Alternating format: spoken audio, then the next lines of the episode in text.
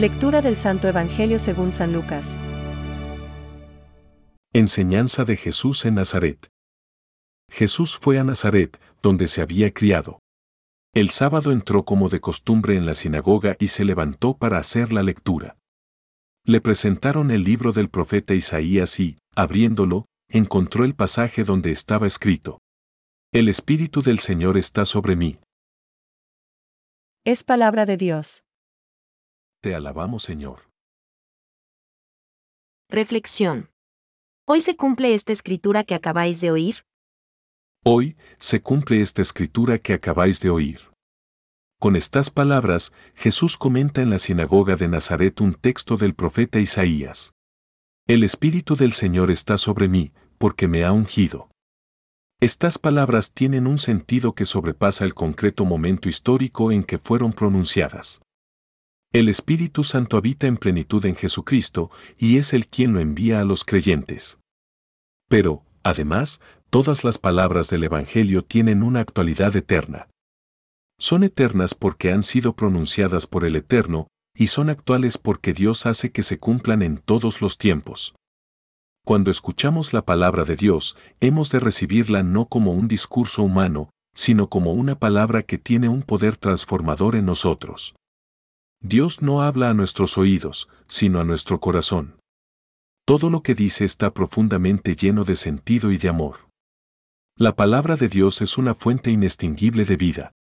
Es más lo que dejamos que lo que captamos, tal como ocurre con los sedientos que beben en una fuente.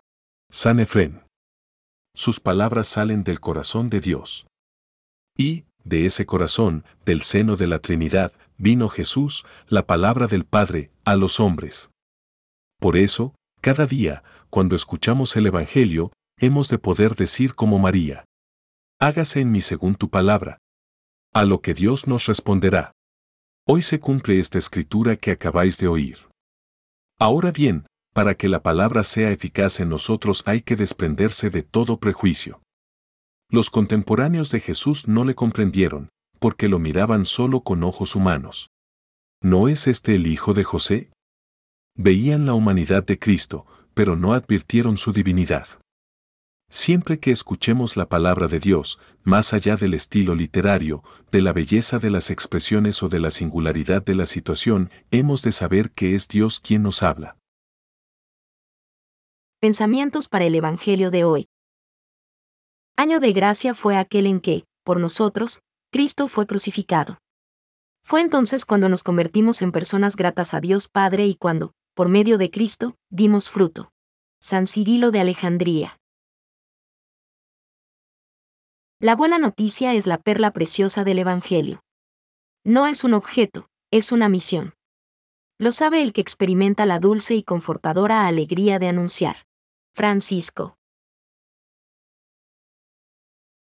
La economía de la salvación actúa en el marco del tiempo, pero desde su cumplimiento en la Pascua de Jesús y la efusión del Espíritu Santo, el fin de la historia es anticipado, como pregustado.